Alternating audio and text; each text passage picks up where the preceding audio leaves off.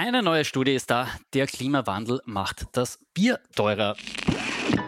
Ja, wir beginnen gleich mit einem gute Laune-Thema. Die Krise macht auch vor den Hopfenbauern nicht halt. Scheiß Klimawandel. Weißt du, worauf wir hingehen? Na? Noch nicht, ne? Ja, weil ihr die Eierspeis geschrieben. Oh, how I love to have my scrambled eggs. Abnehmspritzen sind ein Risiko für Fastfood-Aktien. Dass die Aasgeier gerade beim Junkfood zuschlagen. Warte, die zünden wir noch schnell eine an. Ja, du gibst.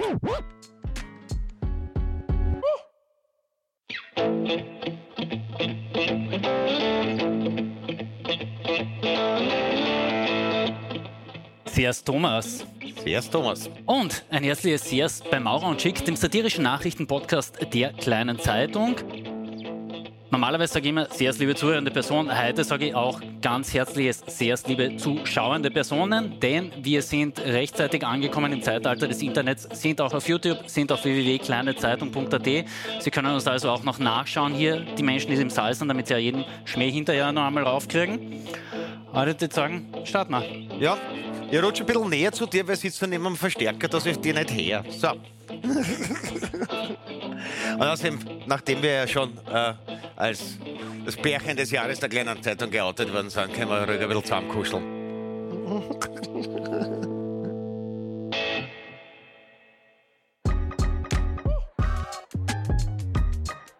Denk doch einer an die Kinder.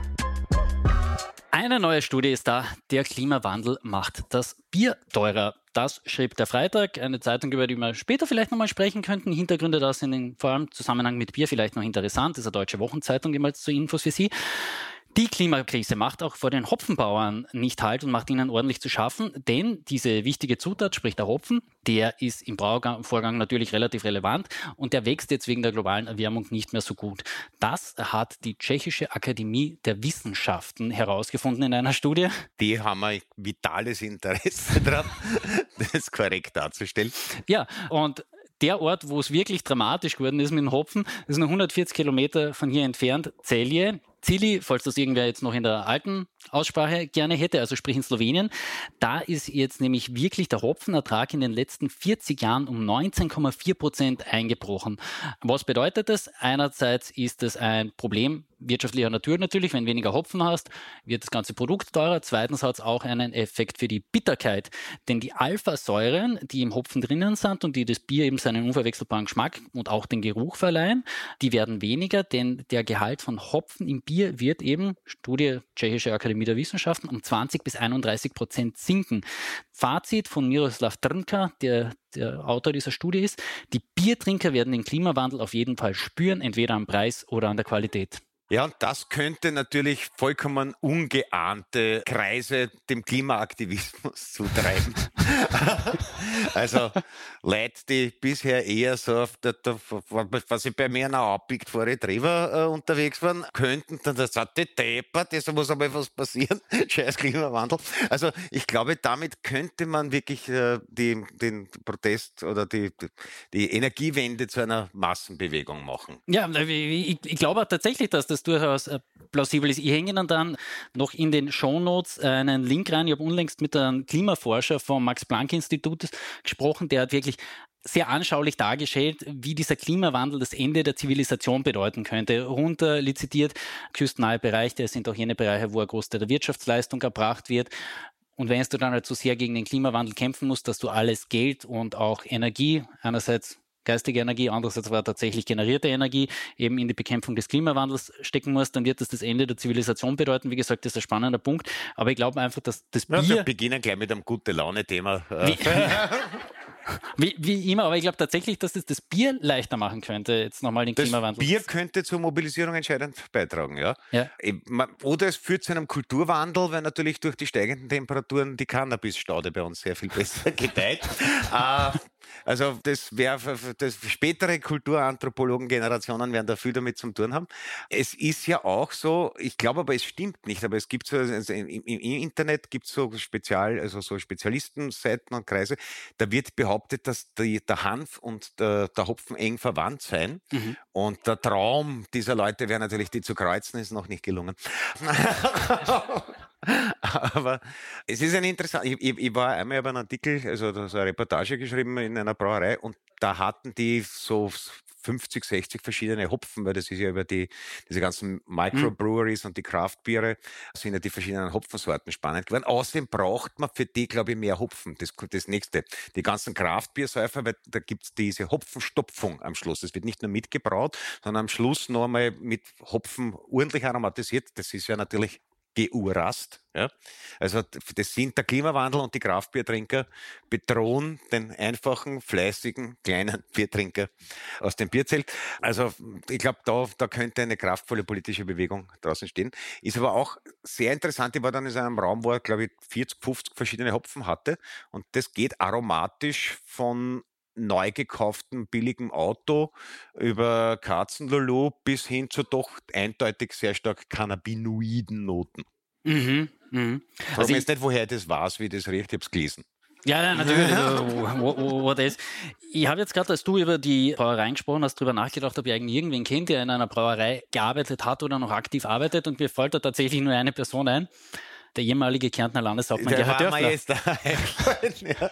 Ja, also Gerhard Dörfler, für jene, die es nicht mehr in präsent haben, war bis 2013 Kärntner Landeshauptmann, war zuvor Depotleiter, heißt es, bei der Schleppebrauerei in Klagenfurt. Und der ist ja tatsächlich kein Klimawandelleugner, wenngleich er noch immer der FPÖ bis zu einem gewissen Grad verbunden ist. Ich bin tragischerweise in irgendeine WhatsApp-Gruppe von ihm reingelandet, wo er jeden Sommer noch Bilder seiner Wanderungen schickt, wo die überall die Bäche und Flüsse austrocknen und dergleichen mehr.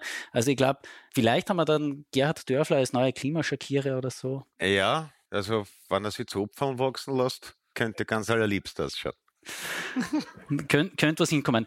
Warum ich vorhin gesagt habe, über den Freitag sollten wir vielleicht noch kurz reden, diese Wochenzeitung. Eigentümer des ganzen Dings ist Jakob Augstein. Das ist der Sohn, zumindest auf rechtlicher Ebene, von Rudolf Augstein. Das ist der Mann, der den Spiegel gegründet hat. Sie wissen schon, große deutsche Wochenmagazin, der auch diesen eigentlich sehr schönen Satz formuliert hat, sagen, was ist. Und leider Gottes habe ich dann irgendwann mal auf einer Nordseereise mir so einen richtigen Wälzer gekauft über Rudolf Augstein, habe den auch durchgelesen, 500 Seiten, so echt zu empfehlen. Und tatsächlich. Hast du schon mal mit jemandem professionell über dein Freizeitverhalten gesprochen. Ja. der, der eigentlich mit dem professionellen Reiten eher über mein berufliches Verhalten. Also e egal. Und mir ist aus diesen 500 Seiten genau nur ein Satz in Erinnerung, äh, und zwar wie sich Rudolf Augstein zu Tode gesoffen hat. Und der, äh, ich habe es nachgeschaut, da ist dann drinnen gestanden, es waren nicht edle Weine oder gepflegte Whiskys, sondern das Bier der Arbeiterklasse.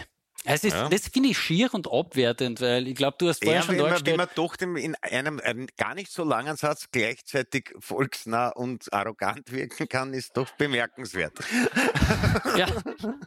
Ähm, falls irgendwer das Buch lesen will und sich nicht kaufen will, sagen Sie das mal, ich kann es Ihnen borgen, also ein zweites Mal liest es nicht. Ich, ich habe dann übrigens trotzdem noch einmal auf Wikipedia geschaut, was eigentlich heute, für jene, die es in der Zeitverzögerung nachhören und nicht wissen, es ist der 17.10., was heute eigentlich für ein Tag ist und da bin ich noch ein weiteres Mal zum Thema Bier kommen und ich glaube, ich bin erst über dieses Thema in Wikipedia zur Tschechischen Akademie der Wissenschaft gelangt.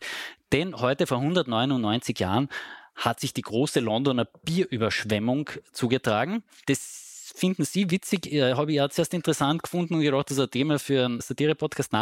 Dabei ist ein Brauereifass geplatzt, weil eben Metallring runtergerutscht ist und dergleichen mehr. Das hat dann eine Kettenreaktion in besagter Brauerei ausgelöst und dann sind 1,5 Millionen Liter Bier durch London geflossen. Insgesamt sind acht Menschen dabei gestorben, unter anderem auch ein dreijähriges Kind. Die Folge ist dann übrigens tatsächlich gewesen, dass die britischen Brauereiindustrie dann auf ausgekleidete Betonbehälter umgestiegen ist und die Holztanks fortan vorbei waren.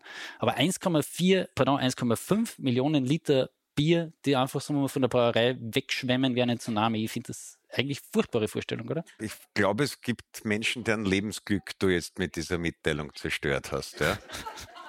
Aber ich, ich, glaube, es hat sich vielleicht, es war nicht so viel, aber nach der russischen Revolution haben sie den dekadenten Getränkekeller des Zahnpalastes auch ausgeschickt. Dann sind dann gebe ich die Londoner mit Bechern und Hefeln im Rinnsal gestanden. Und ich glaube, dass dann äh, doch eher verwöhnte Kader wie der Trotzki, die haben das sicher nicht gut gegessen. Die hätten sich, glaube ich, lieber selber in diesen Keller gesetzt. Aber da ist dann halt Dom Perignon und Burgunder geflossen. Aber niemand zu Tode gekommen, außer sie haben sie da treten, das weiß ich.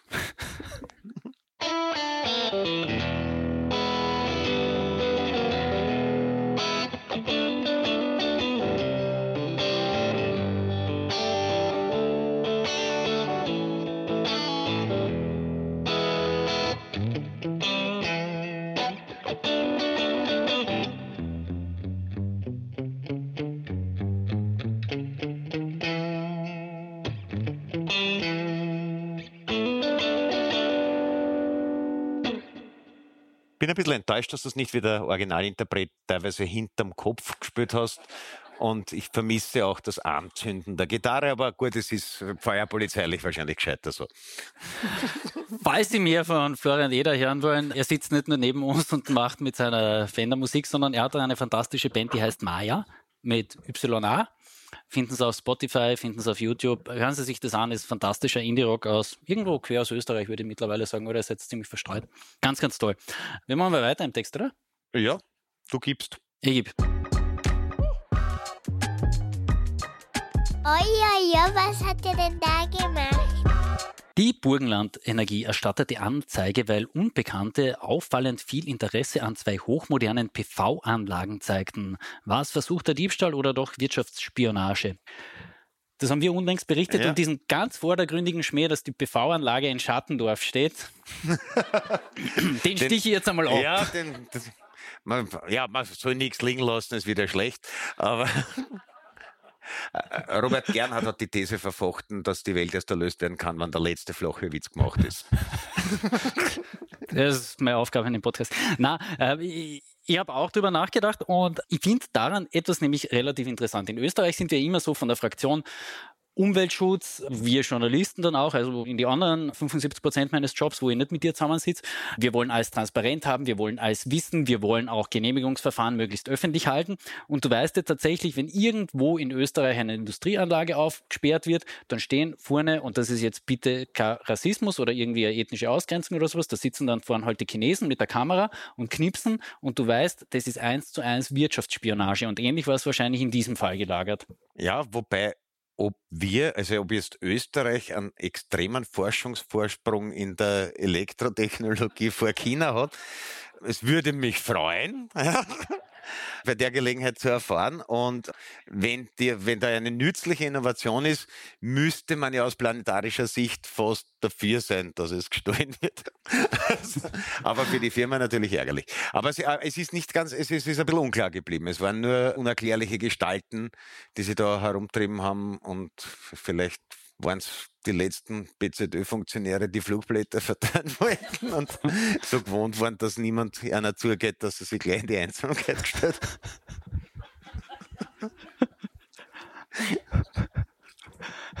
Muff,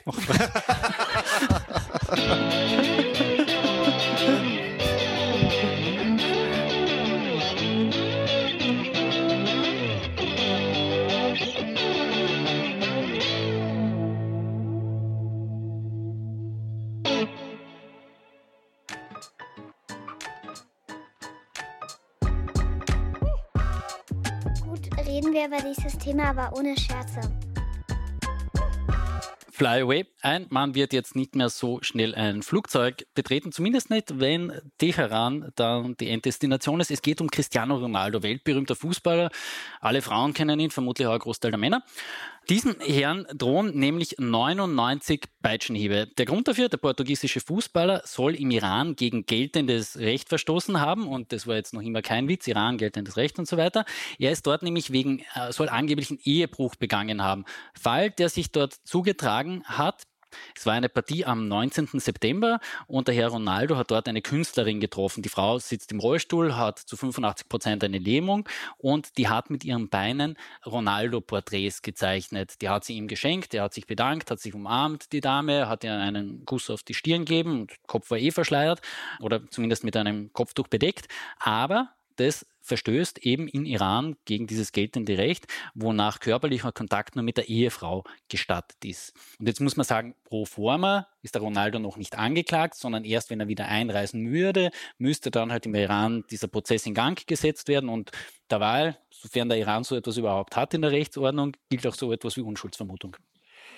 Es ist sehr anrührend, ja. Also ich meine, die iranische Moral manifestiert sich ja unter anderem dort, dass auch die Prostitution unter der Kontrolle der Mullahs steht, weil da gibt es die nützliche Einrichtung der Stundenehe, weil man sie ja im Islam scheiden lassen kann. Wurde mir von zwei, von zwei, drei Iranern schon erzählt. Das ist die gesamte Prostitution untersteht den Mullahs. Die schneiden mit, die sind die Zuhälter, die verheiraten dich und dann wirst wieder geschieden, wenn du aus dem Zimmer kommst. Zum, zum Formalismus und der Scheidung darf ich Ihnen noch kurz echt auf rechtlicher Ebene erklären. Das geht mit dreimal SMS, ich verstoße dich, ich verstoße dich, ich verstoße dich. Also da haben sie schon seit über zehn Jahren diese innovative Variante eingeführt, dass du nirgendwo hin mehr gehen musst, Stempelmarken kleben, sonst was. Es reichen wirklich drei ja. SMS mit diesem Wortlaut. Und da kannst du direkt aufs Letzte draufdrucken, kopieren und geht schon. Ja? Ja, Cristiano Ronaldo arbeitet derzeit in Saudi-Arabien, das ist auch ein Land, das sollte man sich vielleicht unter diesem Gesichtspunkt der ihm angedrohten Peitschenhiebe jetzt nochmal genau beschauen, denn die haben das schon im Jahr 2020 abgeschafft, die Peitschenhiebe. Da sie halt zwei Jahre davor noch immer mal im türkischen Konsulat einen Journalisten zersägen ließen und hinterher in Säure auflösen, das sollte man halt dann auch noch kontextualisieren, aber wie gesagt, die Peitschenhiebe, die gibt es nicht mehr. Ja, ja, na, der, der neue Mann, der Mohammed Bin Salam. Bin Salam, das ist das, was man, glaube ich, ähm, in der, in der Literaturgeschichte einen gemischten Charakter nennt. Also es, man muss sagen, also für saudische Verhältnisse gab es tatsächlich ein paar progressive Reformen. Andererseits Journalisten zersägen und auflösen, das gilt zu Recht nicht als Comilfo und insofern wird er vielleicht doch nicht die Lichtbringergestalt sein, als die er teilweise porträtiert wurde. Aber man muss jetzt mal sagen, immerhin keine Peitschenhiebe, man ist ja oft froh um Kleinigkeiten. Ne? Ja, letzter Fall, der öffentlich oder zumindest in Westeuropa publik, stärker publik war mit den Peitschenhieben, war auch ein Journalist, Raif Badawi. Der ist zu 1000 Peitschenhieben verurteilt ja. worden und ähm, weil du gesagt hast, es ist eine ambivalente Gestalt in der Literatur, er hat Licht und Schatten. Ja, der Machthaber hat es dann tatsächlich veranlasst, dass immer bei der Auspeitschung ein Gefängnisarzt dabei war und dann immer zugewartet hat, wie lang und wie viel ist ihm zumutbar. Und wenn es dann irgendwann mal der junge Mann das Bewusstsein verloren hat, ist es wieder mal für eine Woche die Peitschenhiebe ausgesetzt worden, damit er sich sozusagen wieder erholen konnte, soweit dass er bewusst die Strafe wahrnehmen konnte.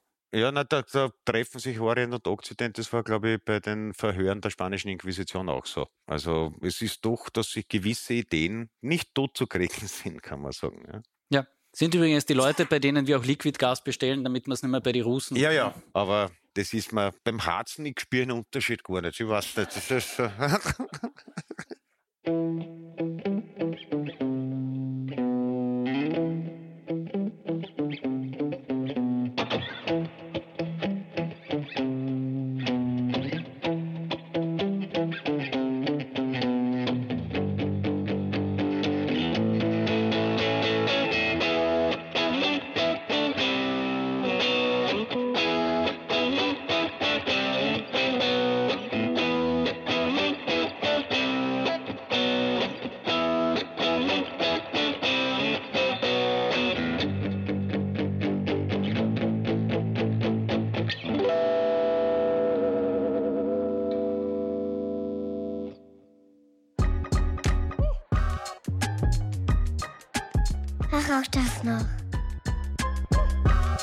Jack White muss selber fassungslos gewesen sein, wie er drauf gekommen ist, dass das Riff noch nicht gibt.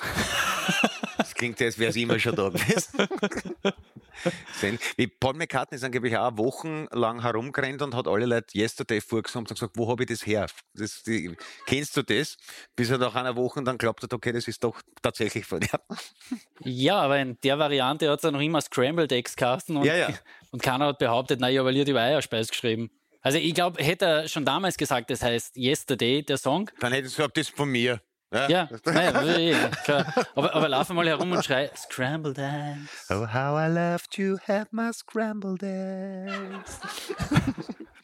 Was wollten wir jetzt eigentlich? Wir wollten ganz was anderes. Du ja, könntest, stimmt. Es, du könntest nochmal den, äh, den, den Trainer starten. Ach, auch das noch. Genau. Wir zwei riskieren einen Ausflug in den Fußball und es geht nicht ums Nationalteam, auch wenn uns das der Chefredakteur Hubert Batterer vorhin empfohlen hat, dass wir vielleicht darüber reden sollten, aber er hat uns relativ rasch aufgeplattelt, dass wir eher blank sind. Ja, ich, ich habe mitgekriegt, wir haben gewonnen. Ja, und wir also haben. Ich auch ein bisschen und das freut mich. Ja, genau. Und, und, und, und ich habe dann mit all meiner umfassenden Wissen gesagt, ja, und endlich ist einmal ein Schurkenstaat richtig besiegt worden. Ja, ja das heißt, äh, Alfred Gusenbauer hat wahrscheinlich nicht genau gewusst, wie man die Daumen drückt. Ich glaube, da müssen es zwei oder drei Episoden zurückscrollen, damit sie den Schmäh mit dem Gusi jetzt wirklich verstehen. Ja, der äh, Gusi hat seine äh, umfangreiche Expertise auch diesem Staat gewidmet. Ja. Also, aber nicht als Trainer. Hätten es vielleicht gewonnen. genau. Na, es, es, es geht um die Beckhams auf Netflix. Mhm. Meine Frau war letzten Freitag nicht daheim und ich habe mir das dann angeschaut. Du solltest wirklich mal mit wem bei der Freizeit verhalten. Ja, jedenfalls, falls Ihnen von der letzten Staffel Megan und Harry noch irgendwie ein paar Gehirnzellen übrig geblieben sind, da verabschieden Sie sich. Ich sage es Ihnen jetzt mit aller niederschmetternden Kulturkritik, die ich überhaupt aufbringen kann. Tatsächlich, ich habe zwei Folgen geschaut und die interessanteste Szene ist nachher aber eh in einem Trailer auf Twitter aufgetaucht, wo der Herr David Beckham also irgendwie durch die Tür brüllt und sagt, sag Ihnen, welches Auto dein Papa gefahren ist. Und sie, also wir waren aus der Arbeiterklasse. Und der noch einmal, sag Ihnen, welches Auto es war. Und sie nochmal, ja, David, das war in den 80er Jahren. Und dann ein drittes Mal, sag Ihnen, welches Auto er gefahren ist. Und dann sagt sie, ja, wir waren aus der Arbeiterklasse. Und dann sagt er noch einmal, sage Ihnen, weil das Auto gefahren ist. Und dann kommt sie endlich damit raus. Es war ein Rolls Royce. Ja, habe ich auch gleich gesagt, kommt drauf an, was für einer. Ne? Das ist so wie 80er Jahre Mercedes W124 Klassiker, hast gekriegt als Taxi, war praktisch ein Traktor mit einem Stern. Ja? Aber in, auch in der, also die, sie werden vielleicht einen ganz einfachen Rolls Royce gehabt haben. Irgendein Prototyp mit Wankelmotor oder keine Ahnung. Ja. Zwei Takte, man weiß es nicht. ich weiß es nicht, aber, aber die, also wirklich, ich will Ihnen jetzt nichts ausreden, aber na ehrlich. Wir, wir, haben in der, wir haben in der nächsten Folge für Zuhörer und Personen, für Anwesende, dann in der nächsten Sendung, die wir gleich in 30 Minuten aufzeichnen oder so. Wir haben da echt ein paar gute Buchtipps. Also, Ihr Freizeitverhalten, ich will es nicht verurteilen, aber schauen Sie nicht Beckhams.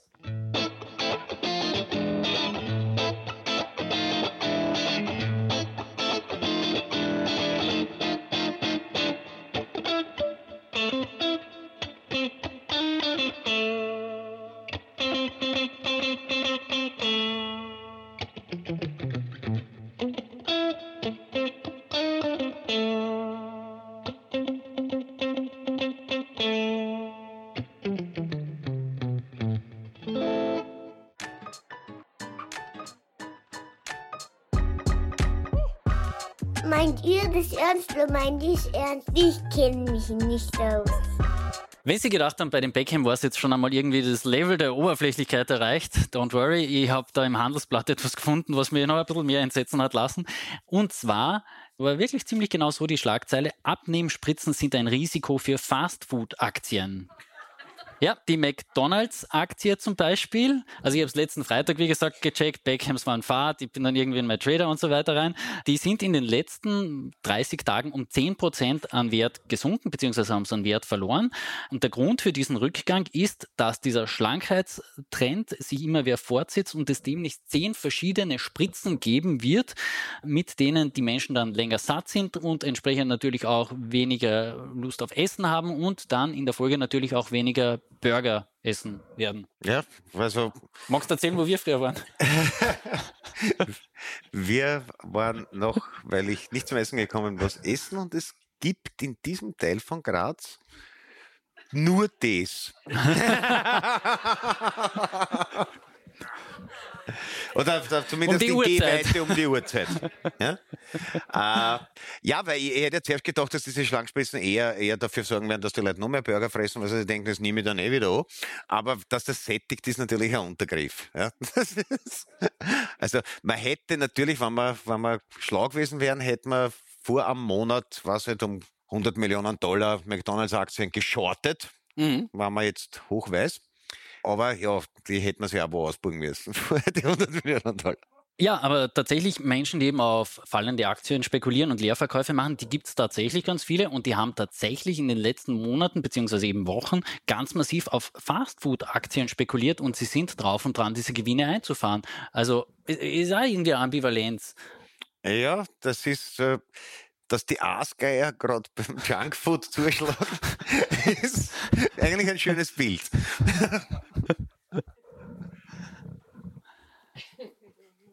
Spül was über Geld, die die jetzt so vorschlagen. Oder über Aasgeier. Ja, gibt es sehr schön aus, aus, aus dem Dschungelbuch. Gibt es das Barbershop-Quartett der, der Geier. Mit der sehr schönen Zeile. In fact, we never met an animal we didn't like.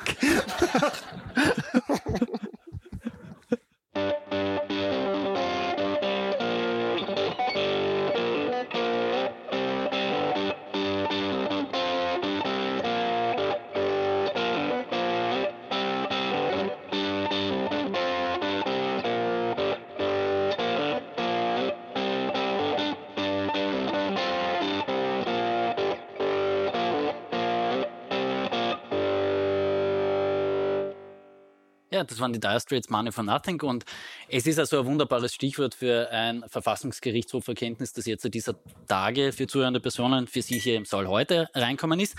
Denn der VfGH hat nach monatelanger Prüfung erkannt, dass die Covid-Hilfen bzw. die Covid-19-Finanzierungsagentur COFAG schlicht und ergleichend nicht dem Verfassungsrecht entsprechen und die rechtliche Grundlage dafür gekippt. Grund in der ganzen Angelegenheit ist unter anderem, dass die COFAG, die übrigens 19 Milliarden Euro stark bestückt war, ja, Wahnsinn, sagen Sie es ruhig lauter, damit die anderen Leute auch noch hören können. Lediglich aufgrund des Protokolls vom Finanzminister einvernehmlich mit dem Vizekanzler auf Basis einer Verordnung hat handeln dürfen. Und die weiteren Vorgaben, wie die KOFA eben hat hantieren müssen, mit diesen, ich kann es immer nur wieder wiederholen, 19 Milliarden Euro, ist auf einer zivilrechtlichen Geschäftsbesorgungsvertrag, den die KOFAG mit dem Bund geschlossen hat, ja, einfach geschehen. Also, und wenn wir jetzt mal darüber reden, wir sind eigentlich in einer recht ausgeprägten Demokratie daheim, Checks, Balances, wir haben ein Parlament, wir haben dem angeschlossen als Hilfsorgan einen Rechnungshof und dann gliedert das Ganze aber in eine COFAG aus, damit da ja niemand reinschauen kann. Also das, ich, ich bin einfach manches Mal wirklich froh, dass der Verfassungsgerichtshof noch tatsächlich eingreift und diese Eleganz der Verfassung als Maßstab hernimmt, dass nicht alles in diesem Staat machbar ist. Ja, na, ich habe mir dann, äh, als das überhaupt verkündet wurde, habe ich mir schon gedacht, da werden die, was halt, Falterprofil oder auch äh, Recherchekollektive, da werden, da werden in zehn Jahren werden da Sonderausgaben gedruckt werden, weil das eben die, die das etwas, was eigentlich ureigenste Aufgabe des Finanzamtes wäre, vor allem ja auch äh, der, der Bundesverwaltung, ausgelagert wird in einer GmbH was heißt natürlich, also man könnte davon ausgehen, dass wenn man zum Beispiel Gelder ein bisschen klientelistisch verteilen wollen würde, wäre das eine Konstruktion, die das begünstigen könnte. äh, da hinten ist der Rechtsanwalt irgendwo. Äh, und, und es, äh, es kommt noch dazu, bei einer GmbH hat der Nationalrat kein Interpellationsrecht, also dem muss man nichts erzählen. Nicht einmal als Antragsteller hast du ein Auskunftsrecht. Wenn der sagt, na, und du sagst, warum, kann, müsste dir eine Behörde Auskunft geben, wie zart es sein kann, wie es mag, mhm. aber müsste dir Auskunft geben und die GmbH kann sagen, wer lässt fragen. Ja? Oder internationaler Co-Fuck you.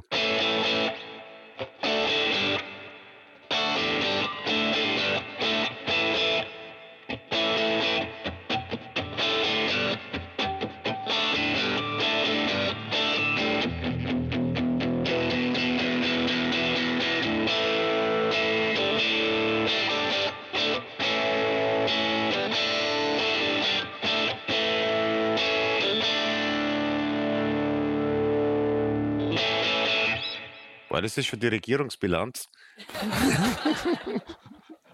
Na, es, es ist das nächste Thema auch einigermaßen morbid.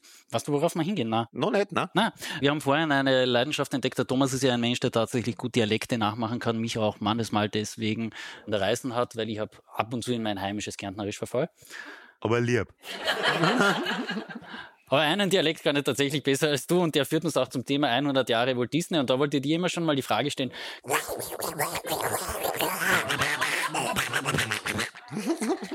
Nein, tatsächlich, vor, vor 100 Jahren ist der erste äh, Disney-Film gekommen und Erzähl du einmal diese fantastische Geschichte von Walt Disney und ich werde sie da dann hinterher noch zerstören, weil im Gegensatz zu dir habe ich ja recherchiert, was rausgekommen ist. Ja, wir haben vorher gesagt, dass wir die, die alte Weisheit, äh, Recherche hat die schönsten Geschichten haben.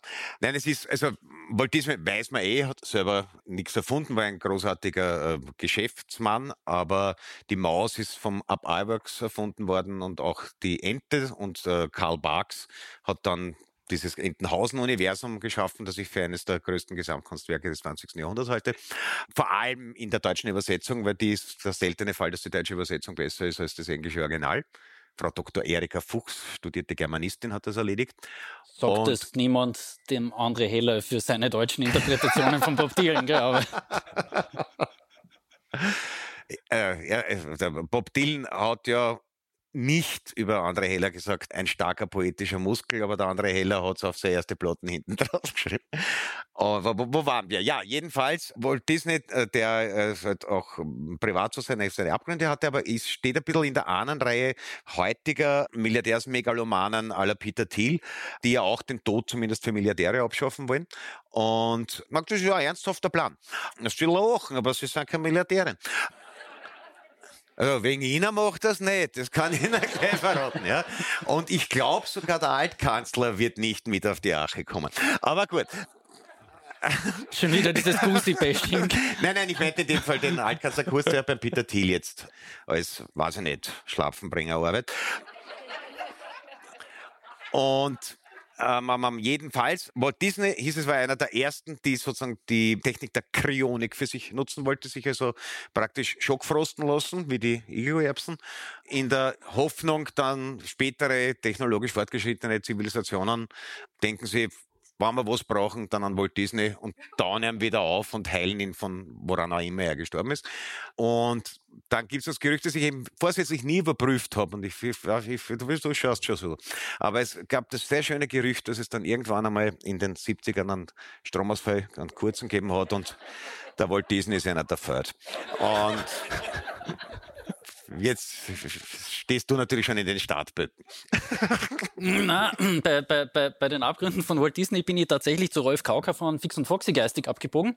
Kennst du dessen Geschichte auch? Ja, ja, das war, also das, das, das, ja, ja. Das war auch nicht schmal, ein, oder? Das war ein doch recht ausgewiesener Nationalsozialist. Und, und die erste Übersetzung von Asterix hat er gemacht. Das haben sie ihm dann entzogen, weil er hat ins Deutsche übertragen. Es waren dann äh, Germanen, Sigi und Barbas.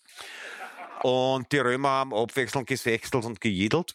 Und irgendwann einmal hat das jemand den, Französ den Franzosen gesagt und dann so ganz, ganz so war es nicht gedacht. ja. ja. Und der besagte Walt Disney ist übrigens ganz normal eingeäschert worden und seine Tochter hat gesagt, na, sie glaubt nicht, dass ihr Vater jemals was von Kryonik gehört gehabt hätte schon zu Lebzeiten. Ja, das ist, das würde ich auch sagen, wenn ich seine Tochter wäre.